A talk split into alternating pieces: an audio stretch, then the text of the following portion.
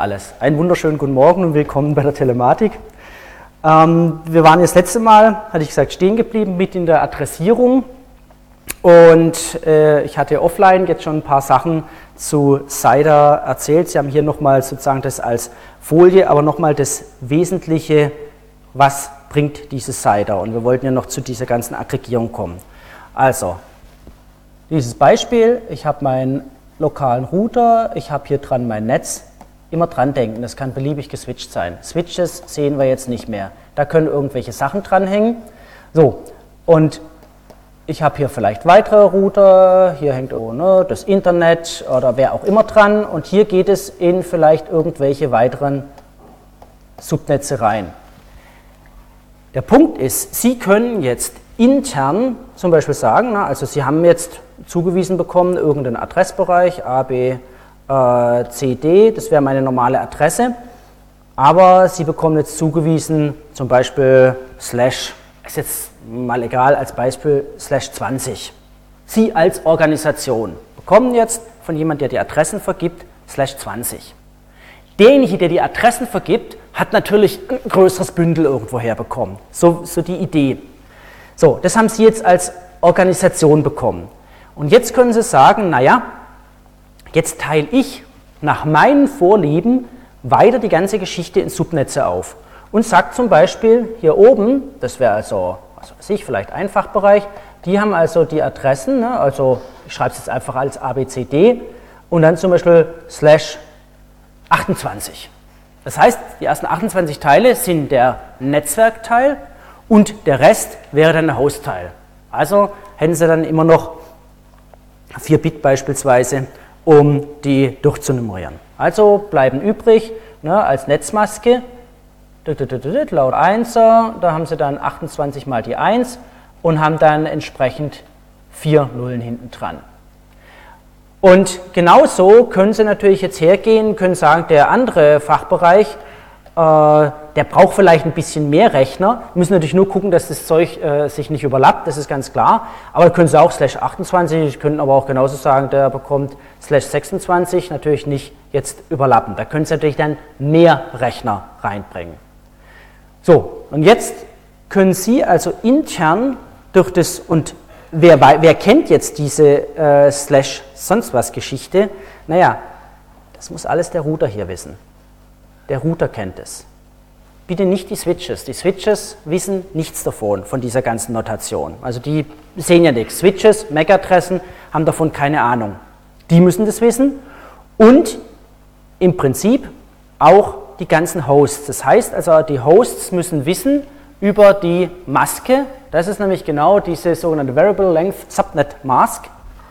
VLSM, Variable Length Subnet Mask, müssen die natürlich wissen, sozusagen, na, also Netzwerkteil und was ist der ähm, interne Teil in meinem Subnetz. Wir sind also jetzt weg von diesen starren Grenzen, haben das also sehr, sehr flexibel. Und was hat es jetzt für eine Bedeutung für die Router, die weiter oben sind? Na, die Router weiter oben, die müssen jetzt ganz sicher nichts mehr wissen von diesen, wie sie es lokal aufgeteilt haben. Das interessiert den Router in der Hierarchie weiter oben gar nicht, sondern der muss nur wissen, aha, in diese Organisation rein, da schippe ich die ganzen Daten, ne, diesen Eintrag. Denn da muss er wissen, okay, da ist jetzt hm, die und die Adresse, slash wie auch immer, muss der in seiner Routing-Tabelle, das werden wir noch sehen, gespeichert haben, damit er weiß, wenn ein IP-Paket ankommt, auf den dieses Präfix zutrifft, leite ich es mal in die Richtung weiter. Das ist so die Grundidee. Und das ist jetzt so eine Möglichkeit, wie wir diesen Schweizer Käse, also diese Löcher in der klassischen Adressvergabe vermeiden. Das ist also eine Variante. Und wie wir auch sozusagen flexibel diese Teile, die wir bisher vielleicht durch mehrere Klasse C-Adresse gehabt haben, zusammenfassen können, so dass man dann hat, viele Klasse C-Adressen, damit der Mittelständler seine, was weiß ich, 1000 Rechner oder 500 Rechner anschließt und die Router dann entsprechend viele verschiedene Einträge sich merken müssen. Und das ist natürlich ein bisschen ähm, ätzend, das ist klar.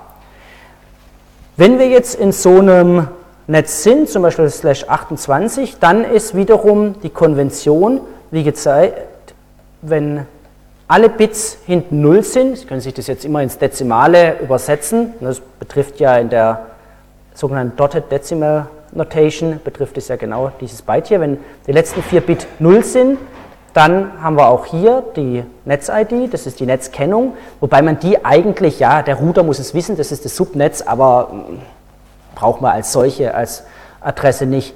Meistens ist äh, hinten die 1, das ist also das Router-Interface, also das wäre sozusagen hier oben, dieses Router-Interface, das muss ja auch in dem Subnetz mit drin sein. Und dann können Sie loslegen, können Ihre Adressen vergeben und alles eins, das wäre dann mein ähm, lokaler Broadcast. Das unter dazwischen, also können Sie sozusagen äh, von 1.0 bis äh, 1.1.1.0 können Sie dann Ihre ganzen Hosts durchzählen. Das ist so typischerweise, wie man es macht. Aber wie gesagt, man kann auch alles mit Hosts belegen. So kann man auch Netze bauen. Das, ist, das steht im Standard äh, steht zwar drin, das muss als Broadcast-Adresse äh, gemacht werden, steht aber auch drin, man kann das entsprechend konfigurieren, also es hindert sich ja niemand dran. Gebraucht werden diese Broadcast-Adressen, das werden wir dann noch sehen, für das Address Resolution Protokoll ARP. Wenn Sie das nicht brauchen, wenn Sie, Sie können es auch einfach fest einkonfigurieren, dann sind Sie nicht angreifbar über die Schiene, dann brauchen wir auch die Broadcast-Adresse nicht. Ja, und jetzt haben wir also da ein relativ flexibles System, von dem, wie wir diesen, diese Adresse aufteilen können in ein Netzteil und in Slash und dann haben wir sozusagen den Rest für den Host, die restlichen Bits, um die Host durchzunummerieren. Das ist so im Wesentlichen die Idee hinter Cider und dann gibt es natürlich noch viel mehr, kann man im Standard nachlesen, aber das ist so die wesentliche Idee dahinter. Okay, Ups. Gut. Wir haben es nochmal kurz zusammengefasst, aber es ist klar, das ist natürlich, na, der Strich sollte hier durch, äh, 17 Bits, hier durch. So, zack. Das ist klar, natürlich aus so einer kurzen Zusammenfassung kann man nicht einen Standard von vielen, vielen, vielen, vielen Seiten einfach mal so kurz erkennen. Das ist also die äh, praktisch die grundlegende Idee. Und das bringt uns deutlich kleinere Routing-Tabellen, die sind immer noch riesig groß, aber warum? Naja, beispielsweise weiß ich, dass die Adresse 62. Punkt, was auch immer kommt, zum Beispiel einem europäischen äh, Registrar gegeben wurde, also sie werden zentral verteilt. Dann hat zum Beispiel ein europäischer Registrar vergibt die dann und wenn man jetzt mal ganz vereinfacht sagt, die werden weiterhin in Europa verteilt, dann könnte ein Root in den USA sagen, naja, alles mit 62, egal was dahinter kommt, das schicke ich doch mal über den Atlantik rüber.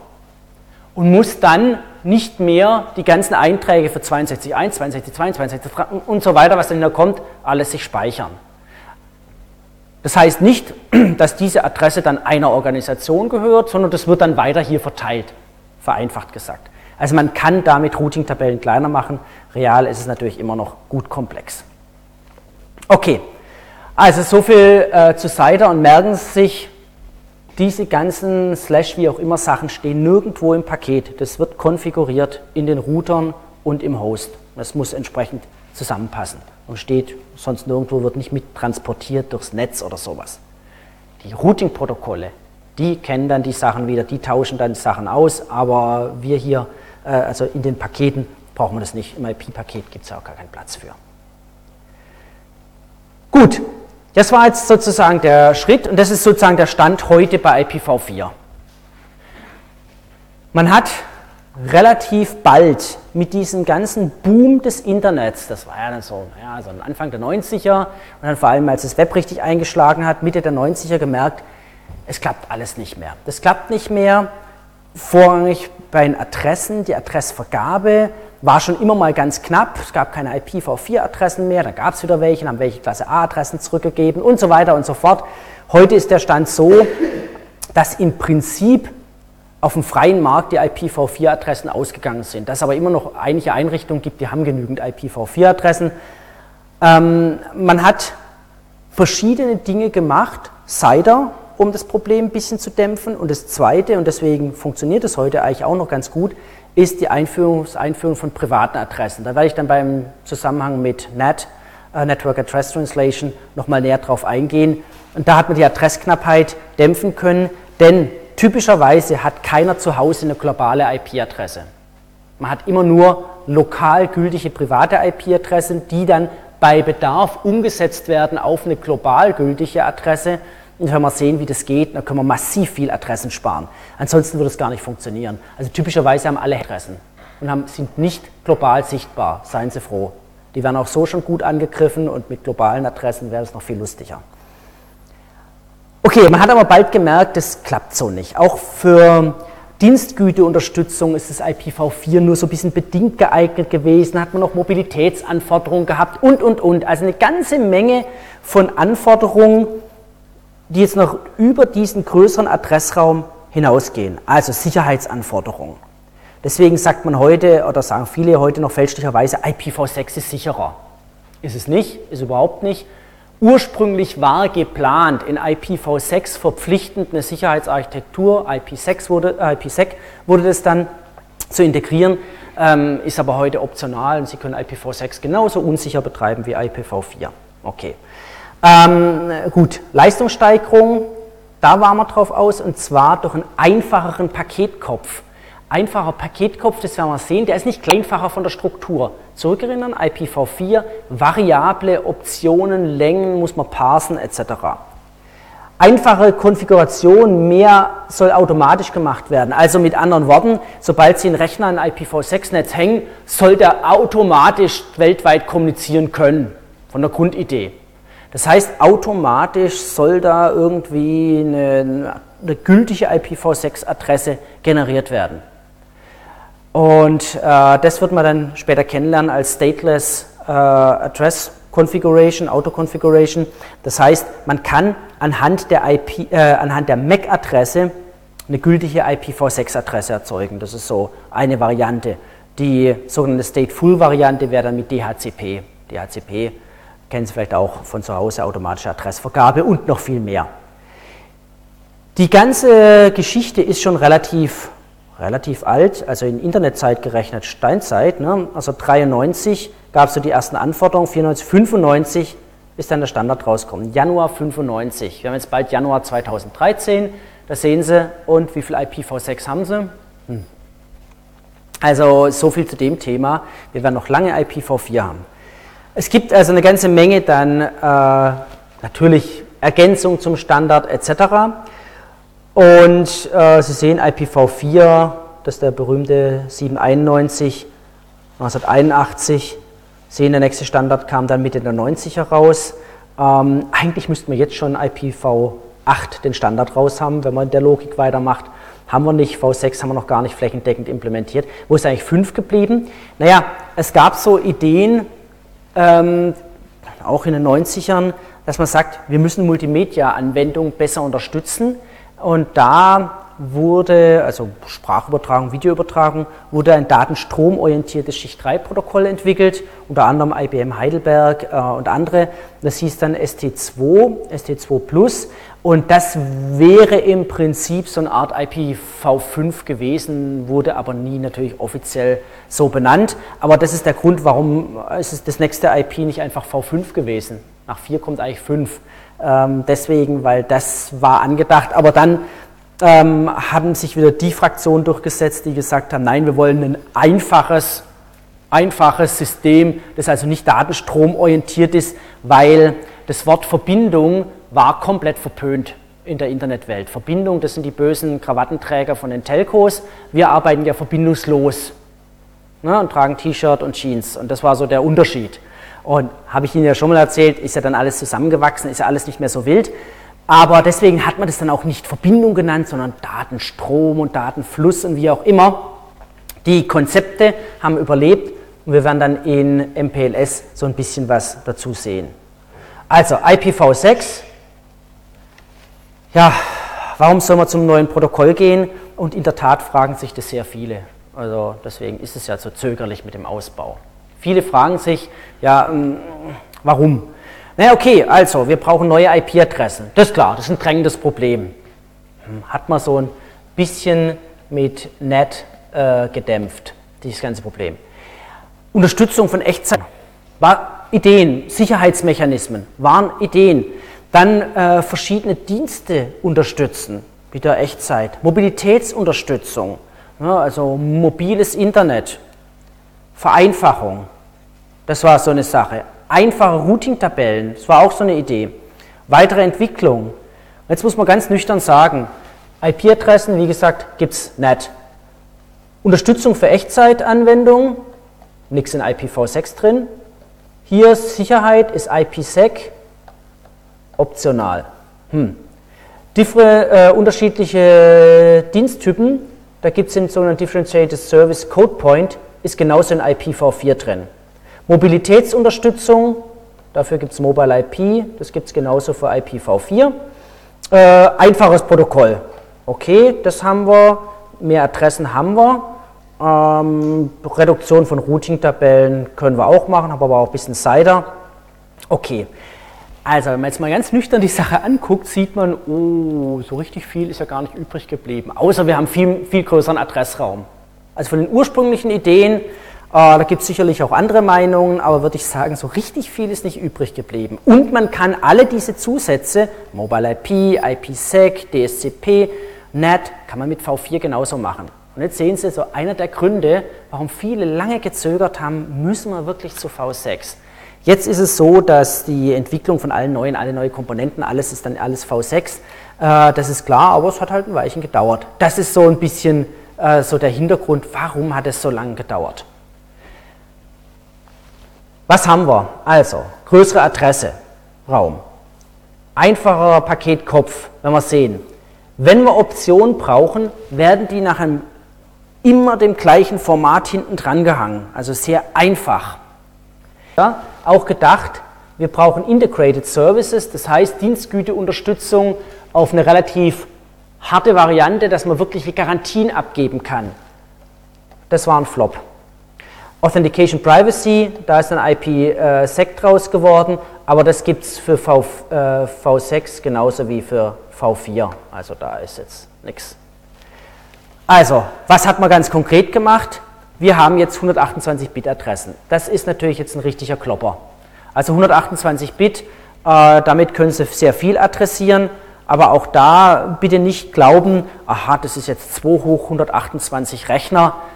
Es gibt eine ganze Menge an vorfestgelegten Adressen und ähm, wir haben jetzt auch schon erfahren, was teilweise in Anführungszeichen ähm, krumme Dinge mit dem verfügbaren Adressraum gemacht werden, sodass wir voraussehen können, wenn das alles so krummes Zeug machen, dann wird es lustig.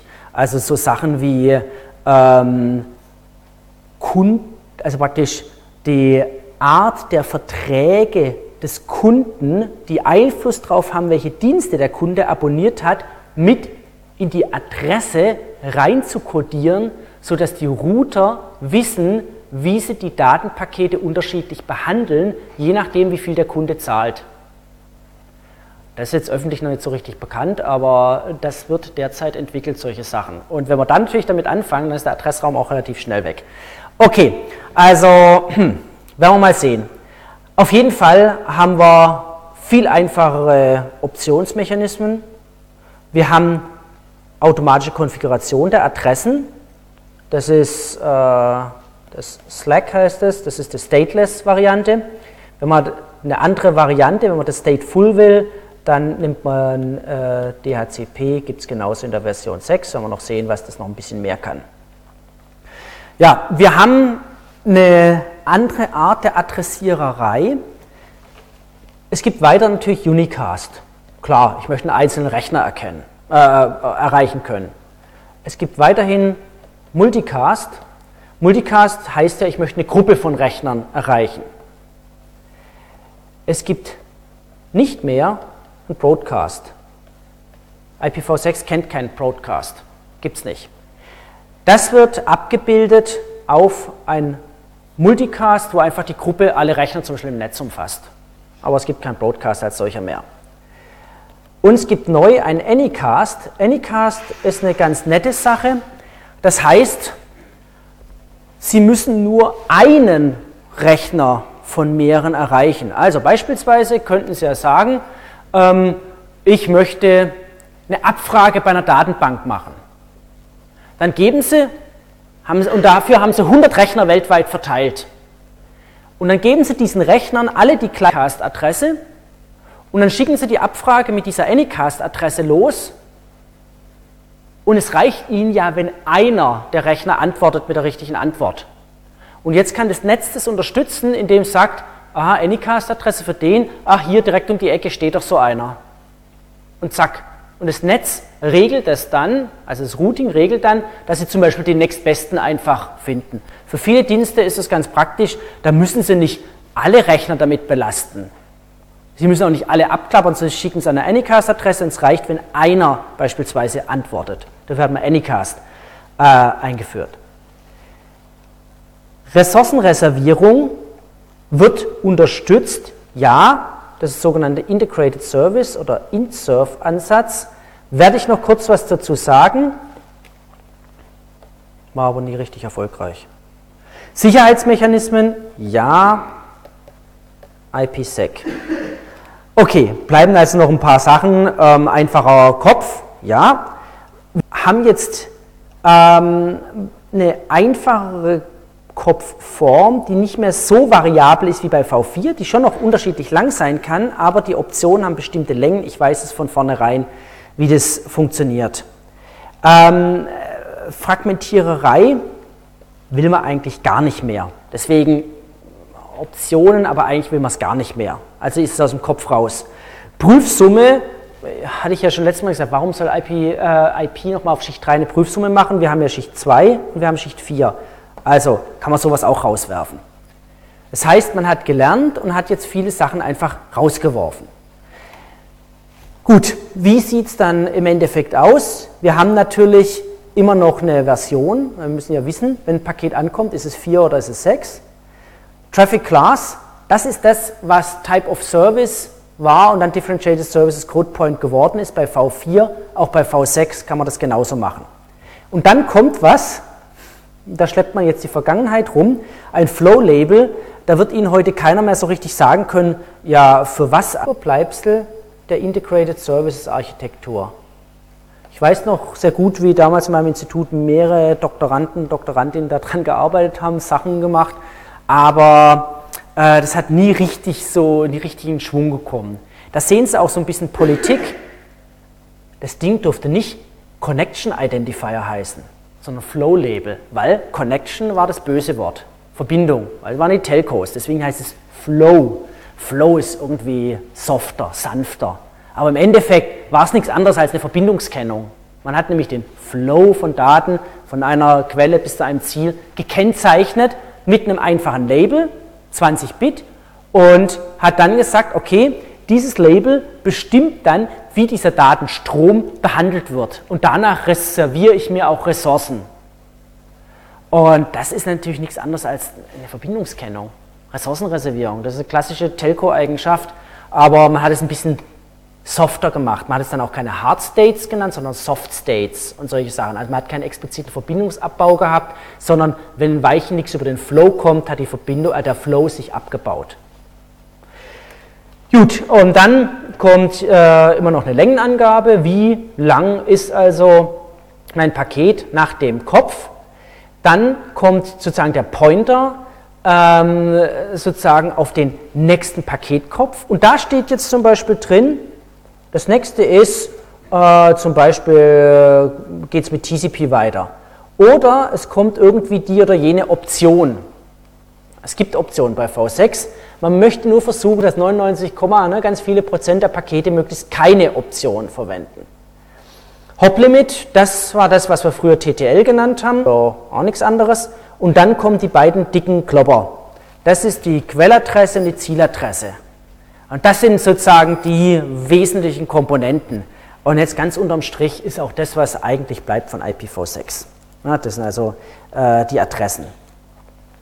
Und diese Adressen waren ursprünglich sogar relativ strikt gedacht, dass man sagt, naja, wir vergeben das zum Beispiel diesen Adressbereich an einen so ein Registrar und der vergibt es wieder an Dienstanbieter, die vergeben es wieder an Kunden und die können dann intern was machen.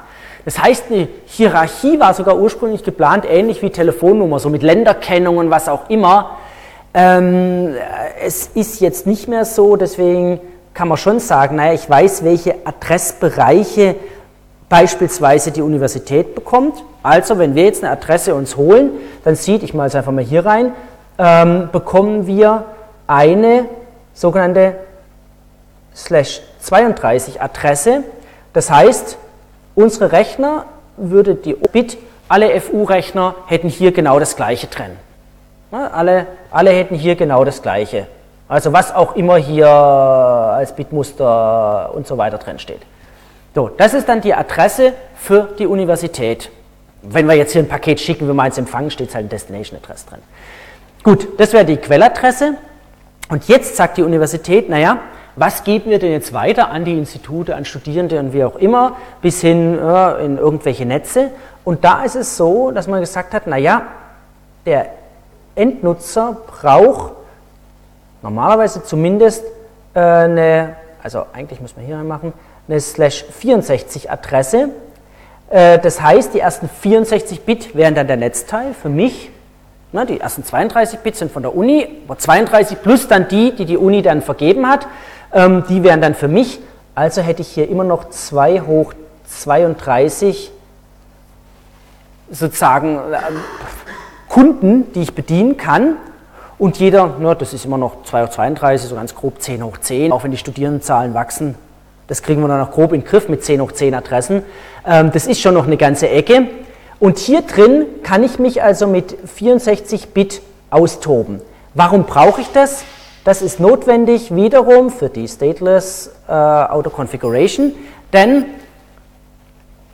da ist also festgelegt, dass ich 64 Bit brauche. Wenn ich beliebig meinen Rechner einstöpsel, wird aus der MAC-Adresse zum Beispiel meine Adresse berechnet. Die setze ich dann zusammen aus, das ist der Teil der Uni, das ist das, was die Uni mir zugewiesen hat, das sind die ersten 64 Bit, das ist also der Netzteil, und dem, was dann zum Beispiel basierend aus meiner 48-Bit MAC-Adresse plus noch ein bisschen Gemüse dann als 64-Bit gemacht wurde.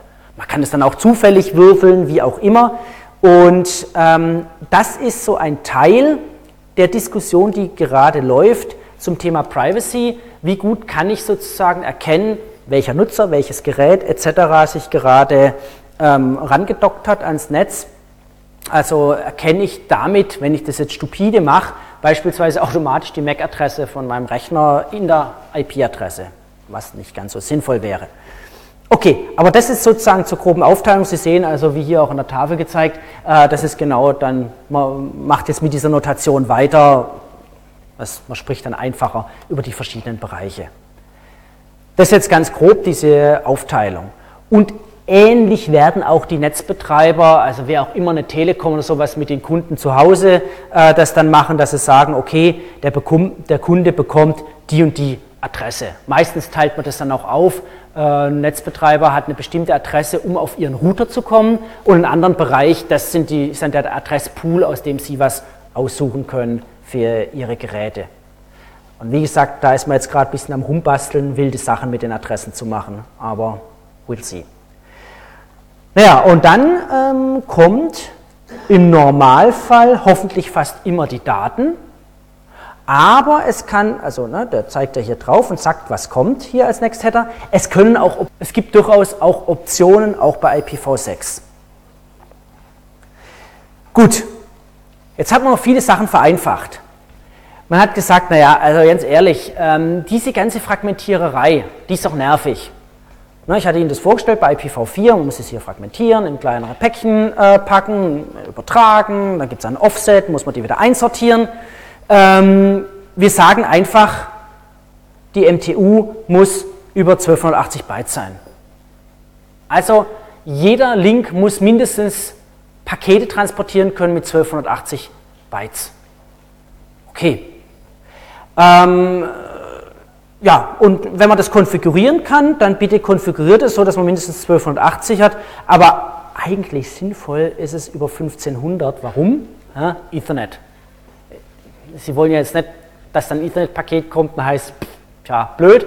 Also will man es natürlich so machen, dass der Standardfall an Pakete dann auch funktioniert und wenn Ethernet schon 1500, dann kann man das auch reinpacken.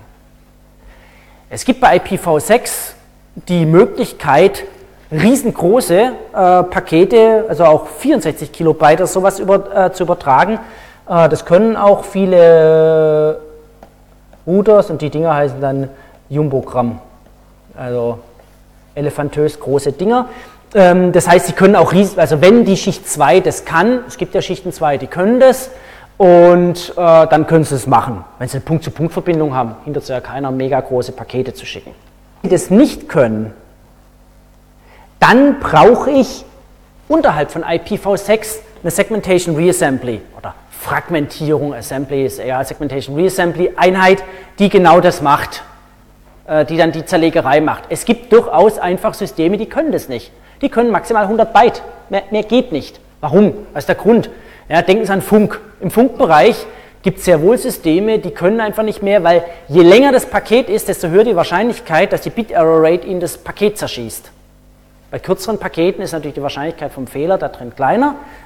Haben Sie also eine höhere äh, praktisch Rate an zuverlässig gelieferten Paketen, ne, weil typischerweise ein Fehler Ihnen ja reicht, um die Prüfsumme zu zerschießen. Okay, also Paketgröße entsprechend, das war so eine Festlegung. Wenn man das jetzt so vergleicht, äh, dann sieht man, naja, der Paketkopf ist auf jeden Fall größer, wegen der Adresse, aber er ist einfacher aufgebaut. Wir sehen auch, aha, das Ding hieß früher Total Length, das heißt Payload Length. Wir haben eine TTL, das ist jetzt mein, mein Hop-Limit, das war also früher mal mein TTL. Ähm, wir haben sozusagen diese Protokoll, das war ja sozusagen der Pointer darüber. Jetzt haben wir den Next Header, das wieder mein, sozusagen mein Point, kommt da. Wir haben Type of Service. Type of Service ist genau sozusagen meine Traffic Class. Wir haben die Version. Header Length brauchen wir nicht mehr. Wir brauchen die ganze Fragmentiererei nicht mehr. Wir haben die Prüfsumme rausgeworfen. Wir haben dafür uns ein Flow-Label eingehandelt. Ja, können Sie mal gucken der Literatur, was man damit machen kann. Also da gibt es ganz viele Ideen, was man damit machen kann, aber im Großen und Ganzen schleppen wir halt ganz viele Bits durch die Gegend, die wir gar nicht brauchen. Es gibt ja dann so Berechnungen, ähm, wie viele Atomkraftwerke können wir einsparen, gäbe es keinen Spam. Müssen wir mal ausrechnen, wie viele Kilowattstunden vergeudet die Welt für nicht mehr gebrauchte Bits in IP-Paketköpfen, weil jedes Bit kostet ja Energie zu übertragen. Immer interessant. Okay, aber so ist halt die Historie. Gut, wenn man das jetzt von der Struktur her vergleicht, klar, es ist einfacher aufgebaut. Er ist länger in Bits gezählt, aber einfacher in der Struktur. Wie vermeidet man jetzt die Fragmentiererei? Ich will ja nicht fragmentieren, fragmentieren. Und es kann Ihnen dummerweise irgendwo tief im Netz passieren. So nach dem Motto, der erste, die erste Schicht 2 kann locker 1500 Byte übertragen, ist ja ein Ethernet. Die nächste kann vielleicht auch 500 Byte übertragen. Und beim siebten Hop tief im Netz drin sagt auf einmal irgendeine Strecke, ich kann nur 500. Dann muss der Router praktisch das, dieses Fragmentiererei machen, weil Router arbeitet ja auf Schicht 3. Und das killt natürlich die Leistungsfähigkeit von Routern. Ein Router möchte fast alles in Hardware ausführen, weil Router müssen extrem schnell sein. Also sowas wie 500 Millionen Pakete in der Sekunde. Das ist normal für einen Router. Jetzt überlegen Sie mal, wenn der 500 Millionen Pakete pro Sekunde, jetzt kommt da irgend so ein blödes Paket, das fragmentiert werden muss. Das muss typischerweise in Software ausgeführt werden und das wird aufwendig. Normalerweise wollen Sie alles in Hardware ausführen. Also wirklich knapp 100% aller Weiterleitungssachen Hardware. Gibt es äh, spezielle ASICs und die ASICs, die machen das dann die ganze Sache.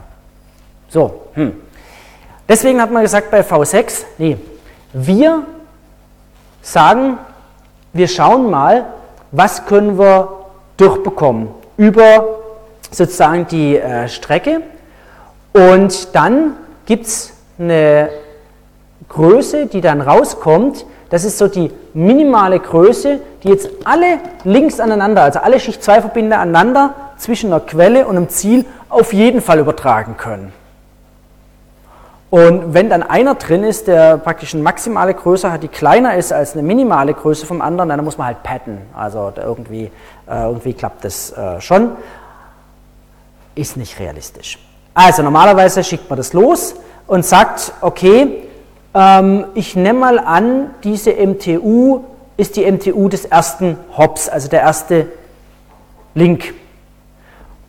Also 1500 Byte beispielsweise oder 3000 Byte oder was auch immer. Und dann schickt man ein Paket und ähm, wenn irgendein Link unterwegs damit nicht umgehen kann, dann schickt er ein ICMP Packet-to-Big-Nachricht zurück. ICMP, wenn wir noch kennenlernen, das IP als Protokoll, Möglichkeit, irgendwie den Datenfluss wirklich zu steuern. Wenn da irgendwas schief geht, ja, dann geht halt was schief. Zur Not wird das Paket halt verworfen. Ne, das ist so äh, ganz einfach. Hier nutzt man jetzt das ICMP als Möglichkeit, eine Rückmeldung zu bringen und der Knoten, der es jetzt versucht hat, versucht hat dann kleinere Pakete, bis keine Klage mehr kommt. Und dann weiß er, aha, für diesen Pfad kann man die Größe verwenden. In der Praxis möchte man natürlich, so wie es da steht, eigentlich sollten alle mindestens zum Beispiel diese 1280, die sollten sie alle können, eigentlich lieber alle 1500 und da kann man auch davon ausgehen, das können alle. Aber man hat diesen Mechanismus eingebaut, dass man halt sagt, naja, es könnte ja sein, da ist irgendwo einer zwischendrin, der kann nicht mit so großen Paketen umgehen, aus welchen Gründen auch immer. Und dann ähm, muss man eben so einen Discovery-Prozess starten und dann kennt man die Größe. Das dauert natürlich, das ist klar. So, Adressierung, wenn wir nochmal drauf zurückkommen, wie sieht es jetzt aus? Es war doch ein ganz simpler Kopf. Was ist mit den Optionen? Es gibt Optionen, aber wie gesagt, man möchte die ganz selten, ganz selten ähm, wirklich nur nutzen. Beispielsweise diese Fragmentiererei, habe ich ja gesagt, die gibt es ja eigentlich nicht mehr bei V6. Naja, typischerweise ist es so, äh, dass, äh, dass wir dieses Path, die MTU, erkennen und dann erzeugen wir Pakete, die so groß sind. Und äh, falls nötig, muss nämlich dann eben die Quelle diese Fragmentiererei machen. Die Router, die senden eine Fehlermeldung zurück, ne, Packet to Big. Das heißt der Unterschied zu V4. Bei V4 hat man die Router belastet. Und die Backbone-Router, die haben schon genug zu tun. Hier ist es nur sozusagen die Quelle. Also dafür gibt es ein Optionsfeld, da kann man dann Fragmente handeln, aber im Normalfall will man das gar nicht. Source Routing. Ah, da ist es wieder. Ne? Man, wir können eine volle, das wäre das Strict, oder teilweise spezifiziert ist, wird das Loose Source Routing machen. Da man das bei V4 praktisch selten genutzt hat und da es in vielen Systemen gar nicht richtig geht, Option wird selten genutzt. Ja, es gibt noch so ein paar Hop-by-Hop-Optionen. Also Jumbogramme ähm, gibt es, also die riesig große Pakete sind, da gibt es Optionen. Authentication, äh, diese ganzen Geschichten zur Sicherheit da kann man sich bei IPsec schlau machen. Wir kommen nochmal zum ganzen Thema Sicherheit gegen Ende der Veranstaltung. Es gibt noch weitere, äh, weitere Informationen und typischerweise gibt es jede dieser Erweiterungen nur genau einmal. Die haben bestimmte Formate, sodass das Parsen von dem Paket relativ schnell geht. Aber wie gesagt, fast alle Pakete sollten bitte keine Option haben, damit es wirklich schnell geht. Also es gibt eine ganze Menge, aber da gehen wir jetzt nicht im Detail darauf ein, was die jetzt alles machen. Wie sieht also hoffentlich sozusagen unsere über 99 Prozent aller Pakete aus? IPv6-Kopf, mein Next Header sagt nichts anderes, als dass der TCP kommt. Dann kommt eben TCP-Header und dann kommen die eigentlichen Daten. Also typisches, typische Schichten, das ist klar. Also Schicht 3, Schicht 4 etc. Wenn ich einen äh, Kopf drin habe, dann sieht man, der Pointer sagt, aha, Next Header ist ein Routing Header. Und dann sieht der Router gleich, was für eine Art von Kopf das ist, ob es ihn überhaupt betrifft. Es gibt auch Köpfe, die betreffen nicht. Und weiß ganz genau, okay, wie lang ist der Kopf und wie kriege ich natürlich raus, wie geht es entsprechend weiter. Und so kann man entsprechend äh, die Sachen dann auch aneinander hängen. Das ist so die Idee dort gewesen, dass jeder Header muss sozusagen einen Verweis haben auf den nächsten.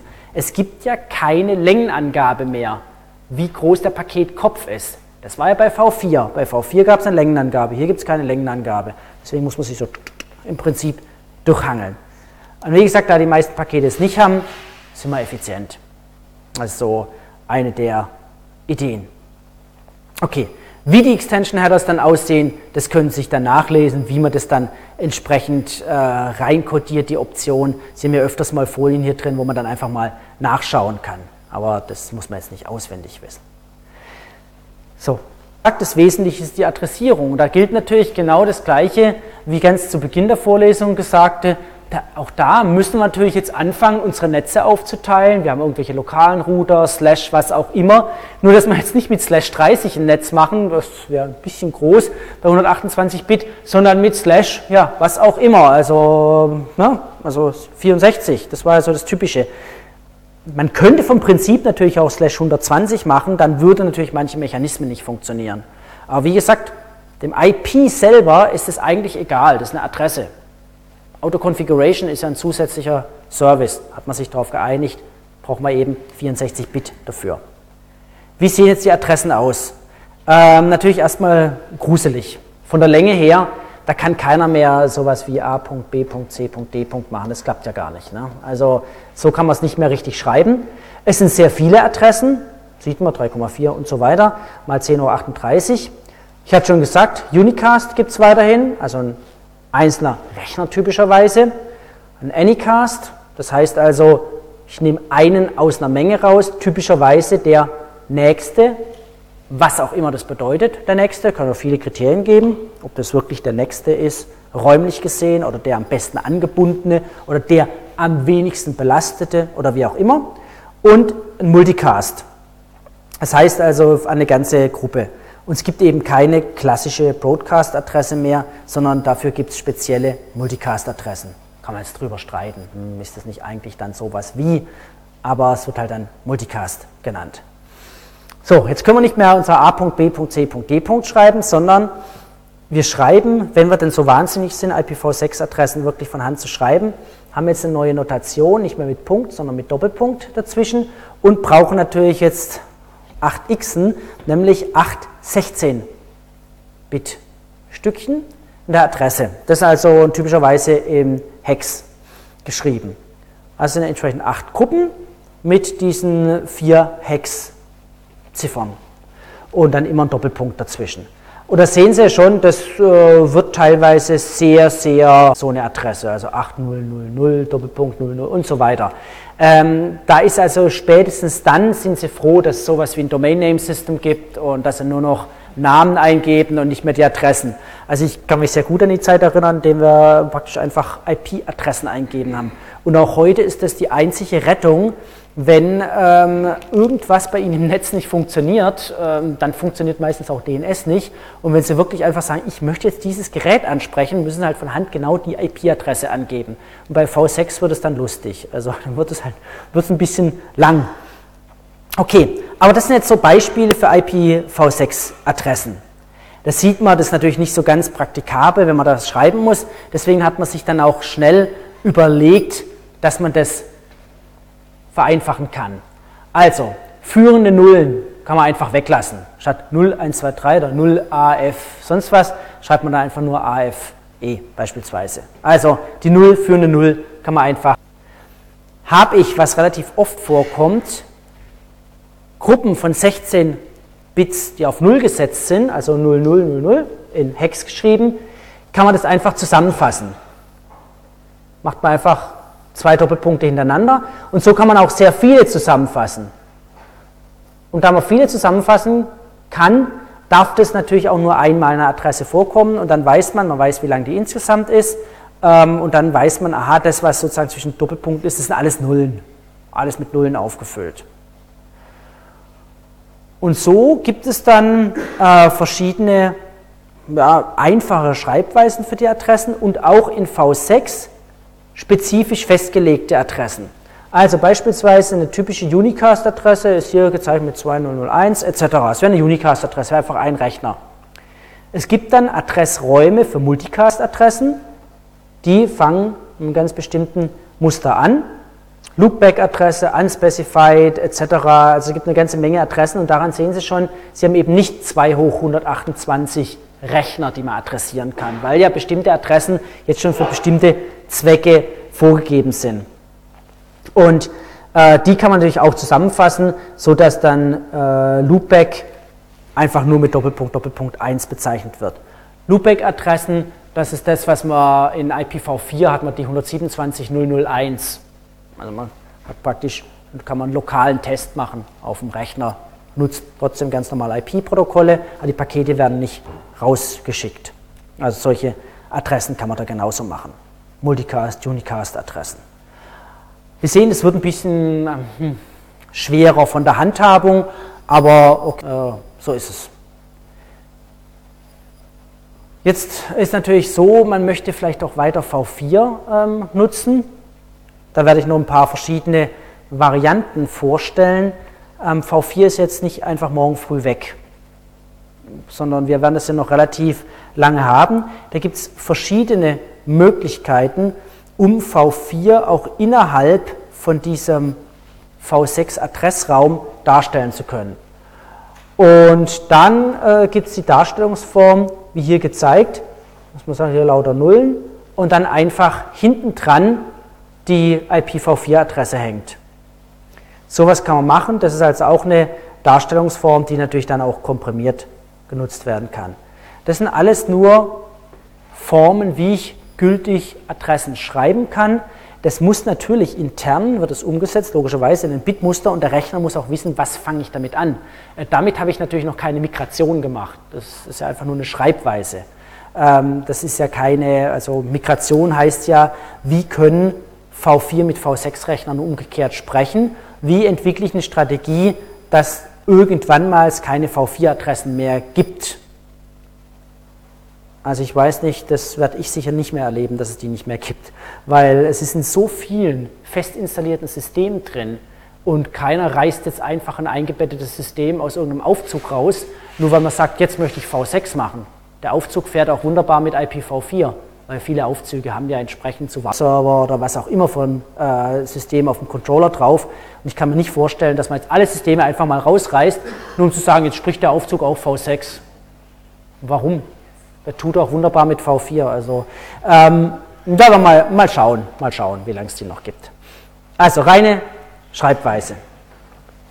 Also vom Prinzip her haben wir jetzt eine ähnliche Schreibweise in dem V6, wie wir es in V4 gemacht haben, zusammen mit CIDR. Also genau diese Geschichte, was ich hier vorhin dann auch an der Tafel hier gezeigt habe, dass man sagt, man schreibt die Adresse, Slash, wie auch immer, und dieses Slash ist dann meine Variable Length Subnet Mask und sagt mir dann, wie viele Bits sozusagen von dem Präfix gehören zum äh, Netz.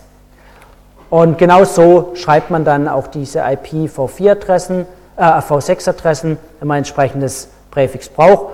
Und ähm, ja, wir sehen ja dann Beispiele von diesen ganzen Adressen, slash 60 beispielsweise, slash was auch immer, äh, slash 60, dann haben Sie immer noch viele Adressen hinten dran, mit denen Sie was machen können. Okay, und so kann man das dann entsprechend kombinieren und das sehen Sie äh, hier unten, dass man sagt, ich habe einen ganz konkreten Rechner, also der 2001 Doppelpunkt 0db8, wie auch immer, das ist ja eine Adresse, eine IPv6-Adresse und der gehört zu einem bestimmten Subnetz. Sehen Sie hier vorne die ersten 60 Bit. Kann ich natürlich jetzt so nicht sauber malen. 64 die Grenze könnte ich sauber malen. Ähm, die ersten 60 Bit, die gehören jetzt zu diesem Subnetz. Slash 60 und das kann als ne, diese Adresse, ganz normal die IP-Adresse, slash 60.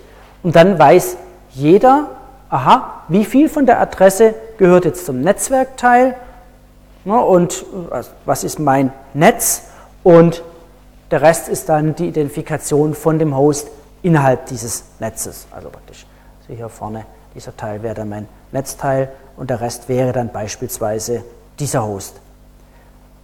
Aber nochmal, diese ganze Slash, was auch immer Notation, die kennt einen Host, die kennt einen Router, die kennt kein IP-Paket. Also das Paket selber ist davon komplett unbelebt. Das weiß nichts über diese ganzen Sachen. Also Sie sehen, es wird ein bisschen, bisschen kniffliger, weil es ist einfach nicht mehr so schön handhabbar. Ne? Das ist die und die einfache Adresse. Da vertut man sich dann vielleicht auch mal eine ganze Ecke schneller.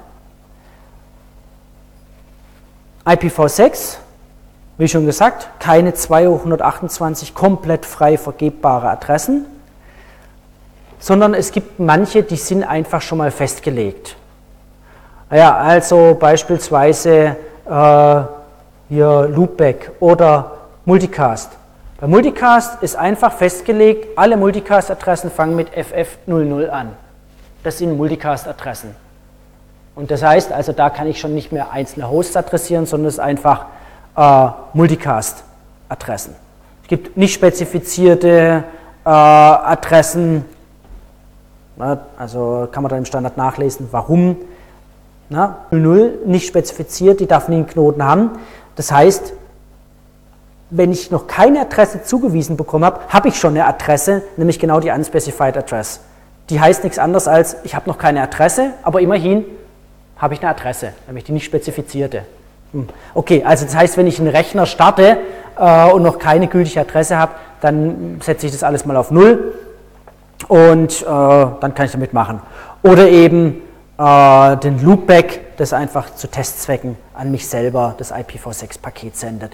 Und so gibt es ein paar, es sind noch eine ganze Ecke weitere Sachen spezifiziert, siehe Standard.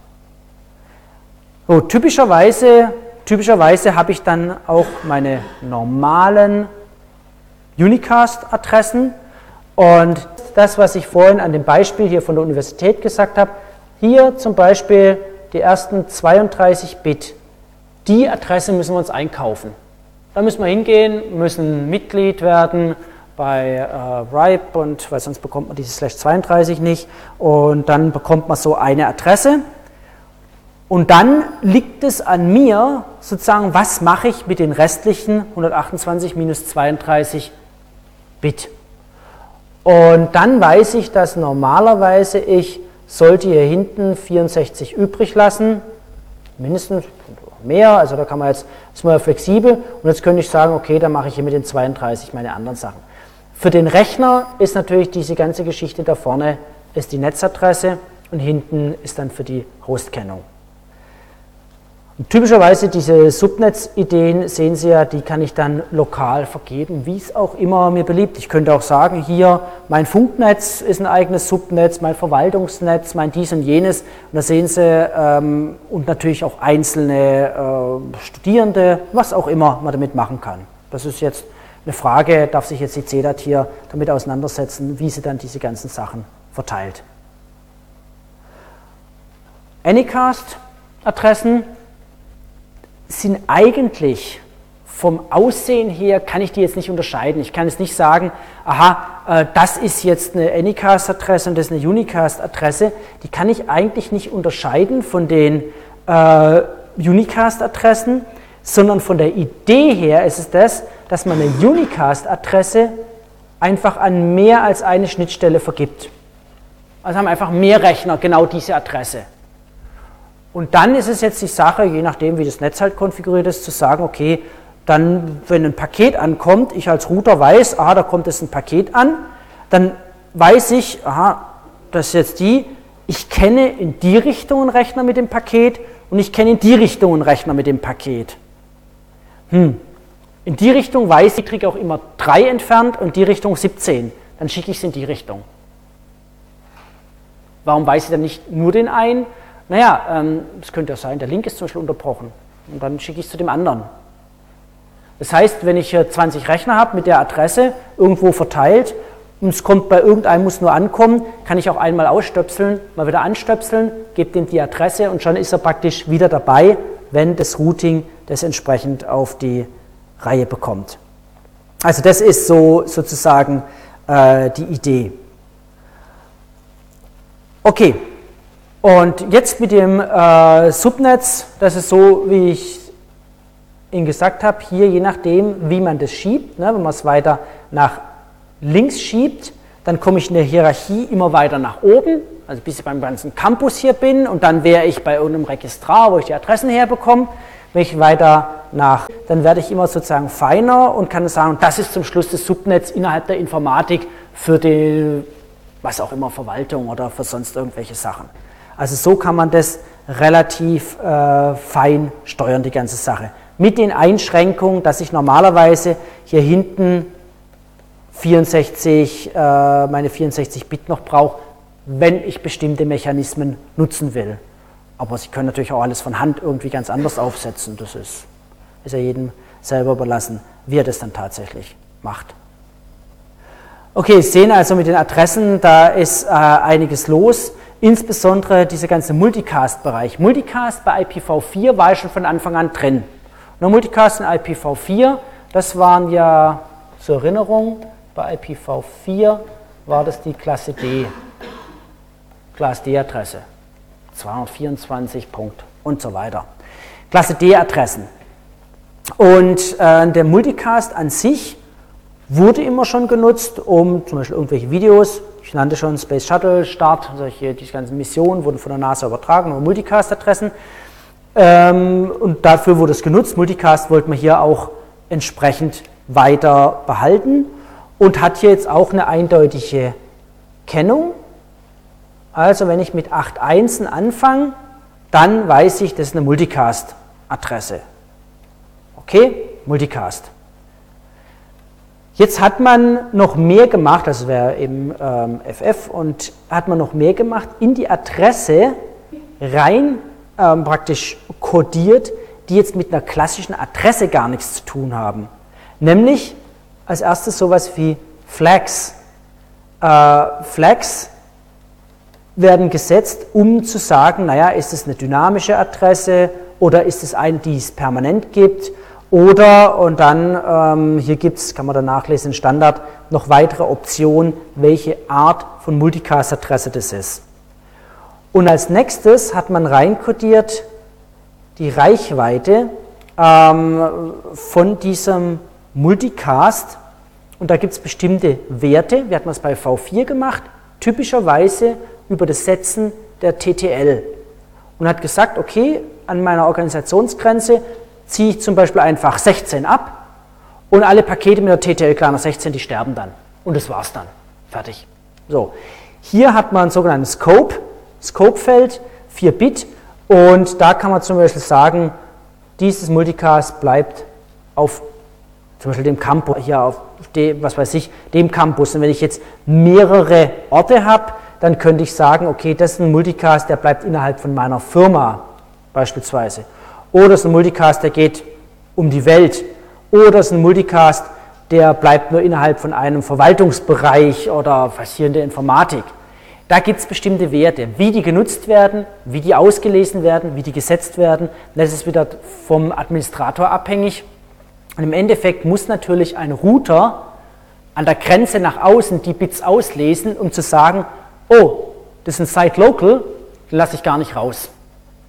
Also ein vereinfachter Filtermechanismus im Vergleich zu dem, dass man TTLs runterzählt, so war es bei V4, dass man einfach sagt, okay, ich kann im Paket sagen, du bist nur gültig hier innerhalb von dem Bereich. Und das ist natürlich das ganz Nette, dann kann man hier machen, äh, was man will, die Pakete gehen nicht raus.